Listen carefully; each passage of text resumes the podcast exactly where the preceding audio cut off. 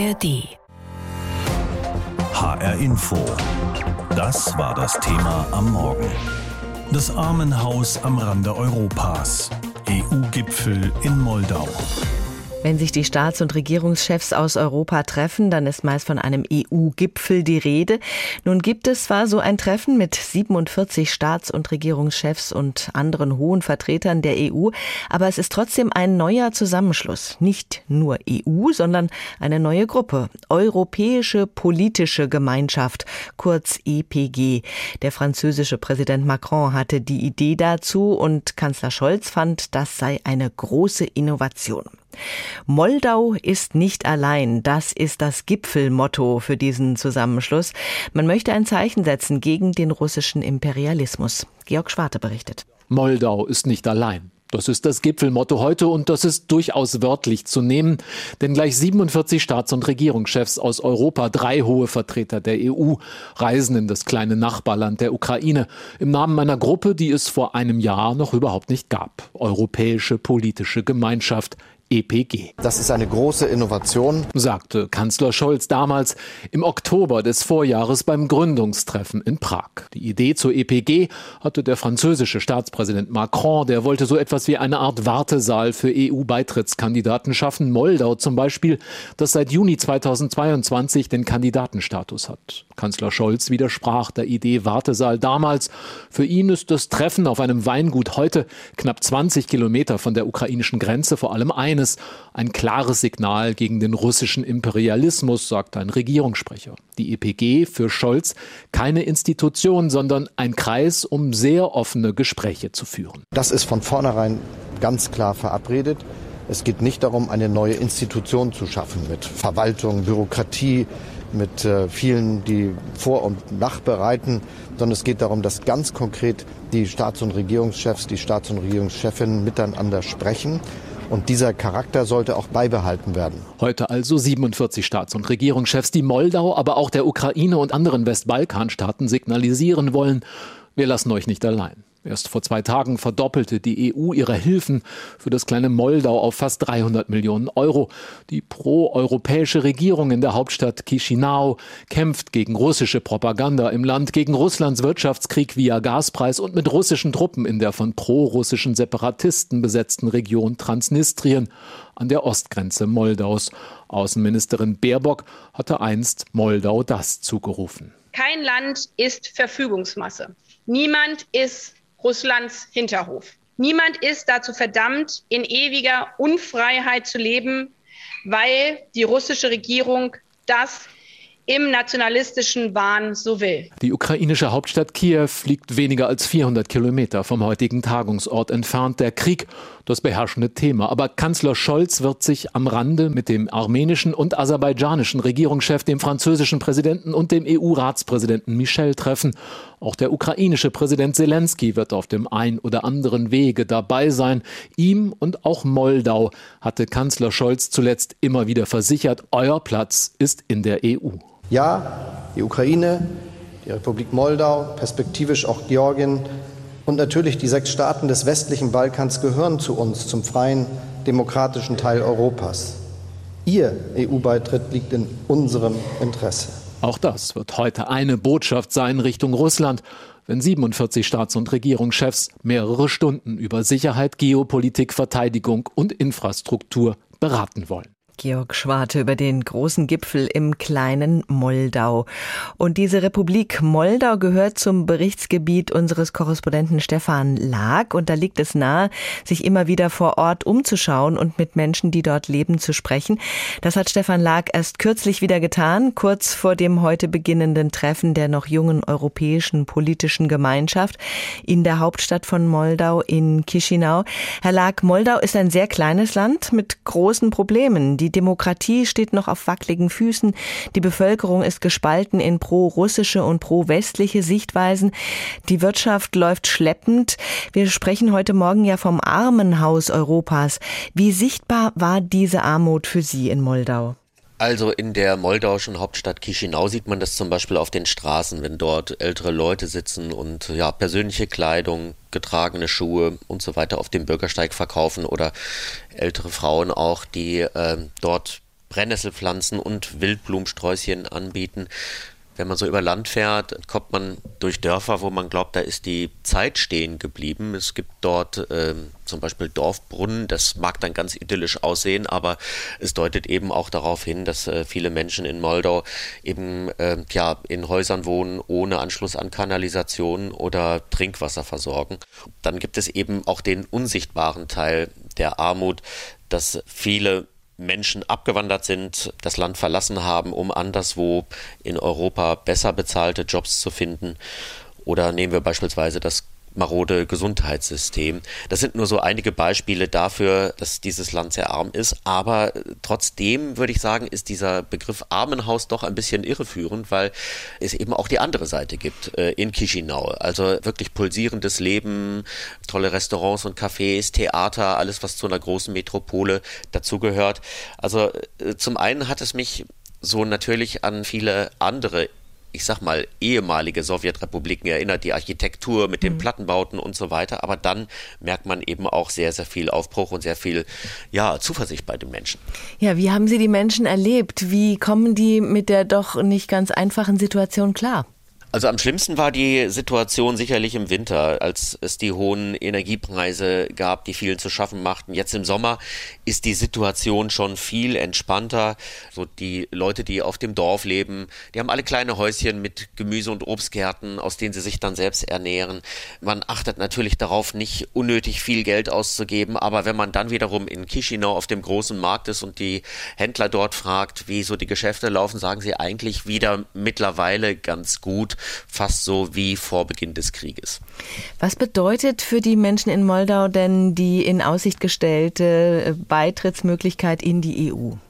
Also vor allem verspricht man sich einen besseren Lebensstandard, aber eben auch so die Bekämpfung der Korruption, die immer noch an vielen Stellen im Alltag spürbar ist. Zum Beispiel beim Gang auf Ämter oder im Kontakt mit der Polizei bei einer Verkehrskontrolle, wo schweigend erwartet wird, dass man da Geld drüber schiebt.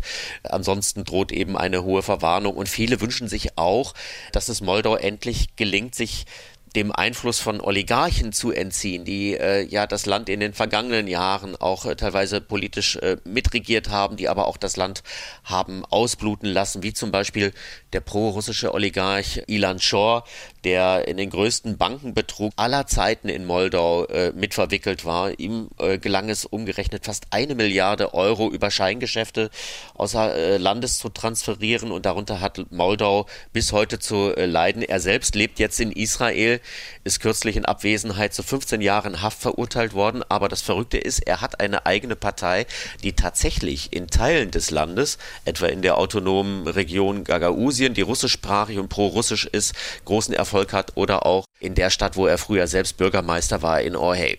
Ja, es gibt ja diesen doch durchaus großen pro-russischen Anteil in der Bevölkerung in Moldau. Wie sehen die denn einen möglichen EU-Beitritt? Früher war das Land in dieser Frage stärker gespalten. Nach jüngsten Umfragen ist mittlerweile schon eine deutliche Mehrheit für einen EU-Beitritt. Es sind äh, 28 Prozent ungefähr dagegen und der pro-russische Anteil ist vor allem da stark, wo russische Medien, russische Propaganda großen Einfluss hat, wie beispielsweise in dieser autonomen Region Gagausien, die größtenteils russischsprachig ist. Und da merkt man das sofort, dass die EU-Skepsis sehr, sehr groß ist. Da ist auf jeden Fall noch sehr viel Aufklärungsarbeit zu leisten, da die meisten Menschen dort überhaupt nicht verstehen, weshalb ein EU-Beitritt für sie persönlich gut sein sollte. Ganz kurz noch, wie steinig ist der Weg Moldaus noch bis zu einem EU-Beitritt? Also eigentlich stehen die Zeichen so gut wie nie. Moldau muss jetzt noch eine Reihe von Reformschritten unternehmen. Die meisten entfallen auf den Bereich der Justiz und der Antikorruptionsbekämpfung. EU-Gipfel in Moldau soll ein Signal der Solidarität für den Gastgeber aussenden. Noch gehört Moldau nicht zur Europäischen Union, ist aber ein Kandidat mit recht guten Aussichten. Es ist das zweite Treffen der Europäischen Politischen Gemeinschaft in Moldau. Staats- und Regierungschefs aus den 27 EU-Mitgliedstaaten sowie aus 20 weiteren Ländern werden in der Nähe der Hauptstadt Chisinau erwartet. Im Mittelpunkt der Gespräche des EU-Gipfels dürften Russlands Angriffskrieg gegen die Ukraine und die Folgen stehen. Aus Sicht der Europäischen Union soll der Gipfel auch ein klares Zeichen an Kreml-Chef Wladimir Putin sein, dass sein Land in Europa mittlerweile nahezu vollständig isoliert ist. Auf den Hauptstraßen in Chisinau wehen blaue Europafahnen und die der Republik Moldau einträchtig nebeneinander, nicht nur, aber auch für das größte internationale Ereignis in der Geschichte des kleinen Landes mit seinen 2,6 Millionen Einwohnern, das Treffen der Europäischen Politischen Gemeinschaft kurz EPG. Für die proeuropäische Präsidentin Maya Sandu ist es ein klares Zeichen, dass ihr Land und auch die Ukraine in Zeiten des russischen Angriffskrieges und des Versuchs der Einflussnahme nicht allein sind. Den Gipfel, der auf einem Weingut rund 20 Kilometer von der ukrainischen Grenze entfernt stattfindet, sieht sie als Beweis für einen stärkeren Zusammenhalt auf dem europäischen Kontinent. Faptul că a doua reuniune a comunității politice europene are loc la aproximativ 20 de kilometri distanță de granița cu Ucraina este o dovadă a unei unități tot mai puternice pe continentul european. Moldau ist nicht allein, das versicherten mehrere Staats- und Regierungschefs schon im Vorfeld dieses Gipfels auf Twitter. Ein Sprecher der Bundesregierung bezeichnete ihn als ein Zeichen gegen den russischen Imperialismus. Neben den Spitzen der EU-Institutionen werden fast 50 Staats- und Regierungschefs aus Europa zu diesem zweiten Treffen der EPG erwartet. Aus den 27 EU-Mitgliedstaaten, außer denen zum Beispiel aus Großbritannien, der Türkei, Norwegen und Ländern vom Westbalkan. Russland und Belarus Belarus sind dagegen nicht dabei. Die Idee für die EPG hatte vor einem Jahr der französische Präsident Emmanuel Macron. Vertreter aus EU-Mitgliedstaaten und von Nichtmitgliedern wollen die Gelegenheit nutzen, sich über aktuelle Themen auszutauschen, mal in kleinerer, mal in größerer Runde. Macron kündigte an, dass man in Moldau über Energie, Migration, Sicherheit, Verteidigung, Infrastruktur und Geopolitik sprechen werde. In Moldova, we will discuss about energy, migration, security infrastructures, defense, geopolitics. Am Rande des Gipfels wollen Macron und Bundeskanzler Olaf Scholz mit Vertretern aus Serbien und dem Kosovo sowie aus Aserbaidschan und Armenien über die aktuellen bilateralen Konflikte sprechen. Was die europäische politische Gemeinschaft betrifft, ist es so, dass das ja ganz bewusst ein Treffen auf der Ebene der Staats- und Regierungschefs ist, wo die zusammensitzen und real miteinander diskutieren, ohne die Anforderung, Beschlüsse zu fassen. Ansonsten entsteht da ein bürokratischer Institutionalisierungsprozess. Das genau wollten wir nicht. Auch für den Vorsitzenden der Europäischen Volkspartei, Manfred Weber von der CSU, ist das Treffen der EPG ein Zeichen, dass Europa zusammensteht. Er warnt aber auch davor, mit diesem Format Länder, die in die EU streben, zu vertrösten. Wir müssen Acht geben, dass äh, die europäische politische Gemeinschaft nicht zu einer Art Warteraum für die größere Idee der europäischen Vereinigung wird. Die Mitgliedstaaten, die Mitglied werden wollen, äh, müssen auch die Vergewisserung bekommen, dass sie eine Perspektive haben, Mitglied zu werden. Äh, es darf nicht zu erster und zweiter Klasse Europäer kommen. Von Seiten der EU versichert man, dass es bei der Europäischen Politischen Gemeinschaft nicht um mögliche Beitritte geht. Die Gespräche darüber werden an anderer Stelle geführt. Auch mit den Beitrittskandidaten Ukraine und Moldau. Das kleine Land hofft, im Schnellverfahren bis 2030 in die EU aufgenommen zu werden. Unsere Korrespondentin Astrid Korall war das über den EU-Gipfel in Moldau. HR Info, das Thema. Diesen Podcast bekommen Sie jeden Werktag in der App der ARD Audiothek. Die europäischen Staats- und Regierungschefs treffen sich heute zu einem zweiten Gipfel der europäischen politischen Gemeinschaft in Moldau. Das Land, das an die Ukraine grenzt, fühlt sich durch den Krieg bedroht und kämpft um Unterstützung durch Europa. Moldau ist ein sehr kleines Land mit gerade mal 2,5 Millionen Einwohnern, eigentlich eine Demokratie. Jedoch wird die Republik im Demokratieindex als Hybridregime eingestuft und von Beobachtern bisweilen als Captured State bezeichnet also als ein gekaperter Staat, in dem die Regierung allein die Interessen von Oligarchen vertrete. Die derzeitige Regierung gilt als pro-westlich.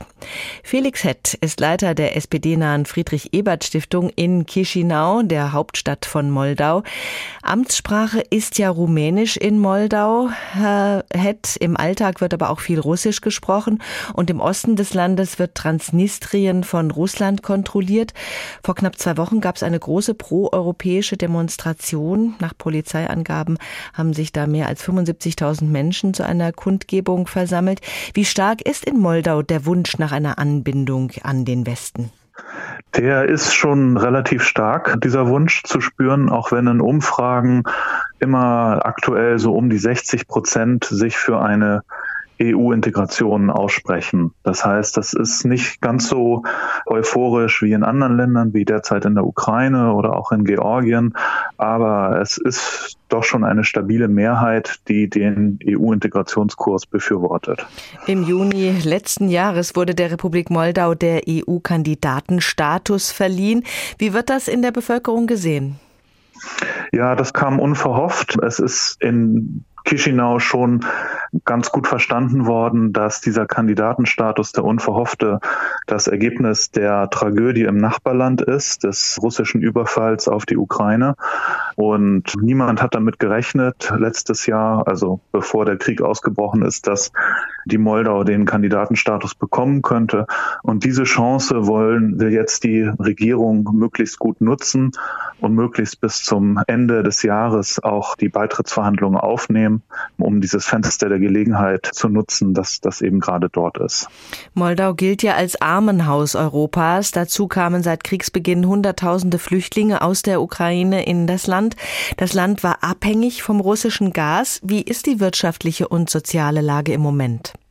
Die wirtschaftliche und soziale Lage ist weiterhin schwierig. Ungefähr ein Viertel der Bevölkerung lebt unter der Armutsrate und es sind von über 800.000 Flüchtlingen, die aus der Ukraine in die Moldau gekommen sind, auch über 100.000 dort geblieben nach Angaben von UNHCR. Das macht die Situation natürlich nicht einfach.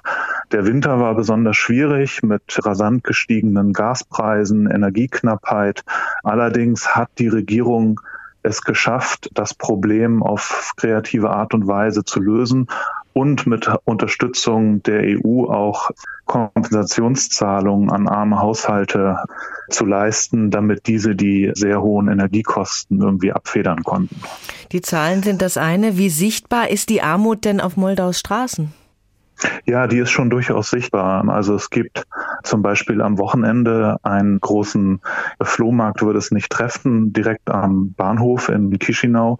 Das ist ein Markt, wo neuerdings Leute kommen und einfach das, was sie zu Hause haben, auf Decken auf der Straße feil bieten. Und das ist schon, wird von einigen Leuten in Chisinau gesehen als ein Rückfall in die 90er Jahre, wenn die Armut also so groß ist, dass man zu Hause gucken muss, was man noch im Schrank hat an schönem Geschirr oder sonstigen Gebrauchsgegenständen, die man halt auf der Straße versetzen kann. Und das ist schon, das ist schon recht schockierend. Wie stark wirken in Moldau denn die pro-russischen Einflüsse? Wie macht sich das im Alltagsleben bemerkbar? Naja, im Alltagsleben macht sich das einerseits bemerkbar durch die russische Sprache, die man überall hört. Und es gibt eine hohe Präsenz von russischen Narrativen, von russischen Telegram-Kanälen, die konsumiert werden. Und was auch wichtig ist dabei zu sehen, ist, dass die moldauische Opposition, die versucht, die Macht zurückzubekommen im Land, auch über Moskauer Bande spielt und diese russischen Narrative auch äh, gezielt nutzt und einsetzt, um die Regierung zu diskreditieren und um die politische Botschaft zu verteilen oder zu verbreiten, dass die soziale Lage viel besser wäre, hätte man gedeihlichere Beziehungen mit Moskau, wofür die Opposition halt steht. Russland möchte natürlich nicht, dass Moldau sich nach Westen orientiert. Russland will das Land wieder an seine Seite ziehen. Russische Geheimdienste sollen in Moldau bereits operieren. Wie fragil ist denn die pro-westliche Regierung in Moldau? Ja, die sitzt nicht besonders fest im Sattel, zumindest wenn man den aktuellen Umfragen trauen kann. Wären jetzt Parlamentswahlen, würde die Regierung diese zwar gewinnen, aber sie würde nicht genug Stimmen bekommen. Sie würde circa ein Drittel der Stimmen bekommen, um eine eigene Regierung zu bilden. So. Und ein pro-westlicher Koalitionspartner oder eine pro-westliche andere Kraft, die ins Parlament einziehen würde, ist aktuell nicht in Sicht. Und das ist ein Teil des Problems, dass die Regierung einerseits die große Unterstützung des Westens hat, der EU hat und auch der USA hat, aber selbst ihre Machtbasis nicht besonders fest ist, was die innenpolitische Dimension angeht.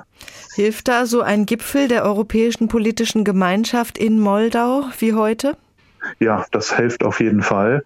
Weil das eine Riesensache ist für so ein kleines Land wie die Moldau. Sowas hat es noch nie gegeben, dass also bis zu 50 äh, Staats- und Regierungschefs aus ganz Europa nach Chisinau kommen. Das ist ja ein Land, was bisher eigentlich immer eher an der Peripherie sein Dasein gefristet hat. Und nun hat man auf einmal diese große internationale Aufmerksamkeit.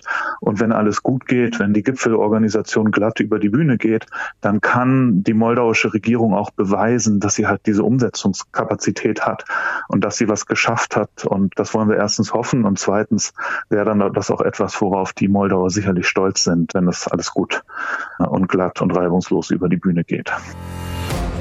HR Info. Das Thema. Wer es hört, hat mehr zu sagen.